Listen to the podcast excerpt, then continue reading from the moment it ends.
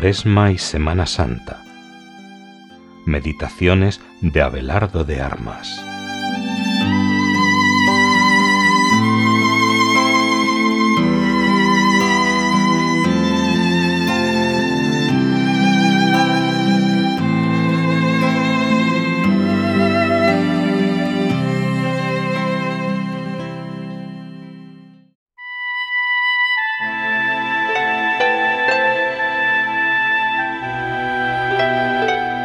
Lunes de la cuarta semana de Cuaresma.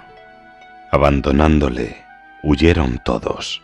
Marcos 14:50.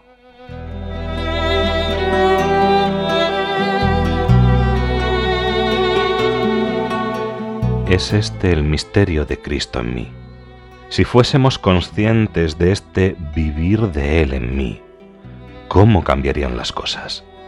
Solo Él ha sufrido en soledad total y absoluta los demás no. Los demás, en nuestras soledades, siempre tenemos algún consuelo.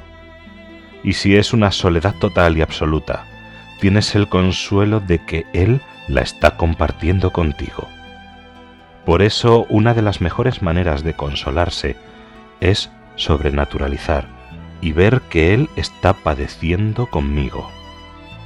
Si cuando tenemos una soledad afectiva o del estilo que sea, dijésemos, Señor, eres tú que quieres compartir conmigo la ausencia de tu corazón del que se apartan tantos que te abandonan y te dejan solo.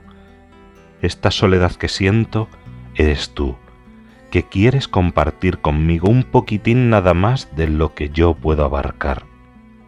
Y así en todas las cosas. Si me siento despreciado, en lugar de mirarme a mí mismo, mirarle a Él y decir, Señor, qué bueno eres. ¿Quieres compartir conmigo un poquitín nada más? ¿Me das un poquitín de tus desprecios?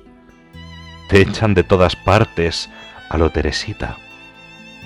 Jesús en Getsemaní está solo, absolutamente solo. Sufre todas las soledades, las de los íntimos que duermen allí mismo, que no le acompañan, y la de tu soledad, la mía, la de todos. Por eso el intentar reparar, el saber que cuando uno hace un acto de amor, el Jesús glorioso del cielo y el Jesús glorioso del sagrario tienen un gozo auténtico, un gozo accidental, pero un gozo porque le amas. E intentar reparar de tantas soledades como le hemos dejado. Y aunque no lo hubiéramos dejado nunca, aunque tuviéramos el privilegio de ser como la Santísima Virgen, ser capaces de personalizar y decir, Señor, cuánto te hemos costado, sudores de sangre, querer compartir todas mis tristezas. No hay nada en mí que yo tenga que soportar por ser secuela del pecado, de mi pecado personal y del pecado original, que tú no lo hayas querido compartir. Has aceptado todo. Getsemaní es un misterio de amor impresionante, y lo será la pasión entera, porque lo sufre en soledad total y absoluta, sin el consuelo ni siquiera del Padre. Su sacratísima humanidad padece cruelísimamente, como dice San Ignacio, porque se le oculta la divinidad.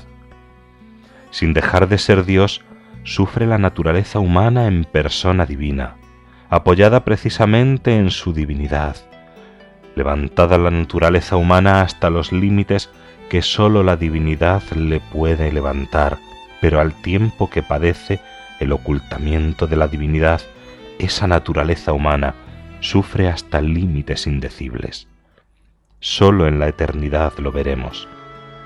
Contemplarle en nuestra oración, porque si le toco en la oración, le concedo un gozo accidental. En Getsemaní, no hay verdugos ni jueces, pero es tal el sufrimiento que suda sangre. En esta angustia, Él se refugia en la oración, perseverante, resignada, solo, solo.